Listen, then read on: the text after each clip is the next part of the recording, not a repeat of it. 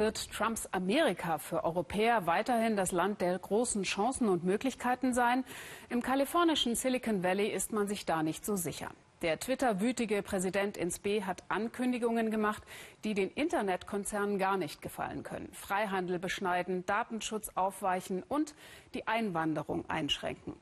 Dabei strömen auch immer mehr deutsche Unternehmensgründer an die amerikanische Westküste. Warum eigentlich? Marian Schmickler. Das haben sie sich verdient. Einen Tag segeln in der Bucht von San Francisco. Sie feiern, dass die neue Software fertig ist. Tobias Knaub und Florian Leibert laden ihre Mitarbeiter regelmäßig ein. Großzügig zu sein gehört zum guten Ton im Silicon Valley. Das sind wahrscheinlich so einige der talentiertesten Ingenieure, die es gibt. Und äh, die will man natürlich äh, glücklich, glücklich machen und man möchte natürlich, dass sie hier alle Spaß haben auch. Außerdem gilt hier nur nicht abheben als Boss, auch wenn die Firma schon 200 Mitarbeiter hat. Diese klassische Hierarchie, wie man sie kennt, so der Chef sagt, wo es lang geht, das existiert eigentlich so nicht. Also ich mache immer Spaß, die Silicon Valley Krawatte sind, sind die bunten Socken. Viele junge Talente verlassen Deutschland, um sich hier ihren Traum zu erfüllen. Das Silicon Valley Spielwiese für Gründer. Florian und Tobias haben eine Software entwickelt, die Rechenzentren effizienter macht.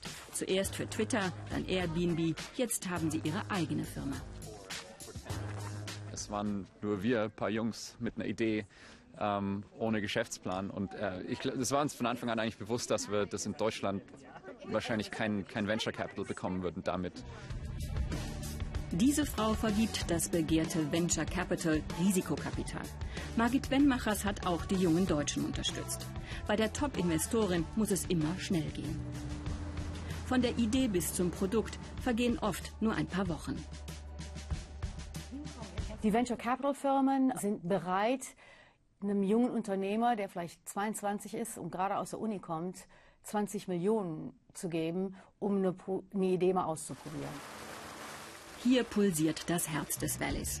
An der Sand Hill Road in Palo Alto sitzen alle großen Risikokapitalgeber. Die Mieten hier sind so hoch wie sonst nirgendwo in Amerika. Jedes Jahr investieren sie Milliarden Dollar in Start-ups.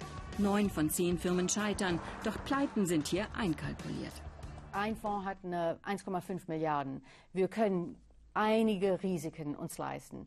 Was wir, wir gucken nicht auf die Experimente, die nicht funktionieren. Die Firma, die wirklich funktioniert, das nächste Google oder Facebook oder so, die bezahlt für all die anderen Experimente. Stefan Groschow ist spät dran.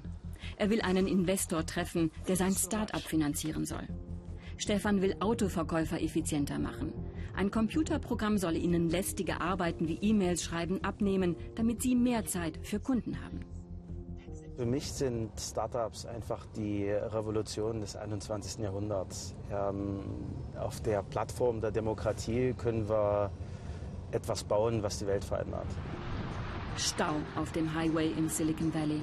Investoren sollte man nicht warten lassen. Stefan hätte gern die Welt daheim in Deutschland verändert, doch seine Bank gab ihm kein Geld.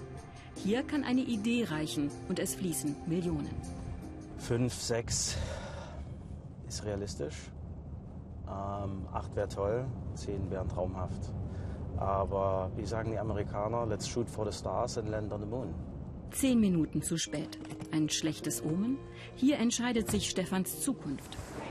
Seine Idee hat die Investoren schon überzeugt. 140 Millionen Dollar gab es in der letzten Finanzierungsrunde für Bastian Lehmanns Kurierdienst. Postmates liefert alles vom Kaffee über die Pizza bis zum Computer. Ich glaube, das ist schon fürs Team und äh, ähm, äh, auch für die Investoren äh, eine Riesenmotivation. Hat einen starken Gegner mit Amazon, so ein bisschen David gegen Goliath, ist ja nie verkehrt. Bastian war schon immer ein Querkopf, erzählt er mir. Sein Studium schmiss er, weil er sein Startup damals spannender fand. In Deutschland eckte er damit an. Hier gilt das als cool. Ich fühle mich hier unheimlich frei und kann Dinge machen, die ich in Deutschland nicht machen kann oder nicht machen konnte weil ich mich immer sehr eingeengt gefühlt habe und ich immer das Gefühl hatte, ich müsste hier bestimmten Bahnen folgen. Bastians Mitarbeiter kommen aus der ganzen Welt. Ob das so bleiben kann unter dem neuen Präsidenten? Donald Trump hat angedroht, die Visapolitik zu verschärfen. Glaube, dass wirklich das Silicon Valley, es existiert, weil Einwanderer hier hinkommen und unglaubliche Firmen aufbauen. Äh, dass das beste Talent äh, Zugang hat zu den USA und hier arbeiten kann. Nicht nur an den Universitäten, aber auch bei den Firmen oder dann auch Firmen hier gründen darf. Und wie war's? Super. Ähm, großes Interesse und in zwei Tagen werde ich hören, wie es weitergeht. Wie viele Millionen es werden, ist noch unklar. Doch die Zusage steht, das Programm soll schnell fertig werden. In Deutschland undenkbar. Wir brauchen eine Kultur, nicht nur Politik, sondern auch eine Wirtschaftskultur, äh, die positiv Innovationen gegenübergestellt ist, wo kleine Firmen ähm, gefördert werden und auch deren Produkte gekauft werden, in dem es okay ist, wenn man Fehler macht, ähm, in denen es okay ist, wenn ähm, drei Jungs im T-Shirt eine tolle Technologie haben und einen großen Konzern verkaufen wollen. Längst nicht jeder, der etwas wagt, gewinnt im Silicon Valley. Trotzdem wandern viele deutsche Talente nach Kalifornien aus weil es dort zumindest möglich ist, etwas zu wagen. Mehr zu diesem Thema sehen Sie morgen Abend um 22.45 Uhr in der Story im Ersten.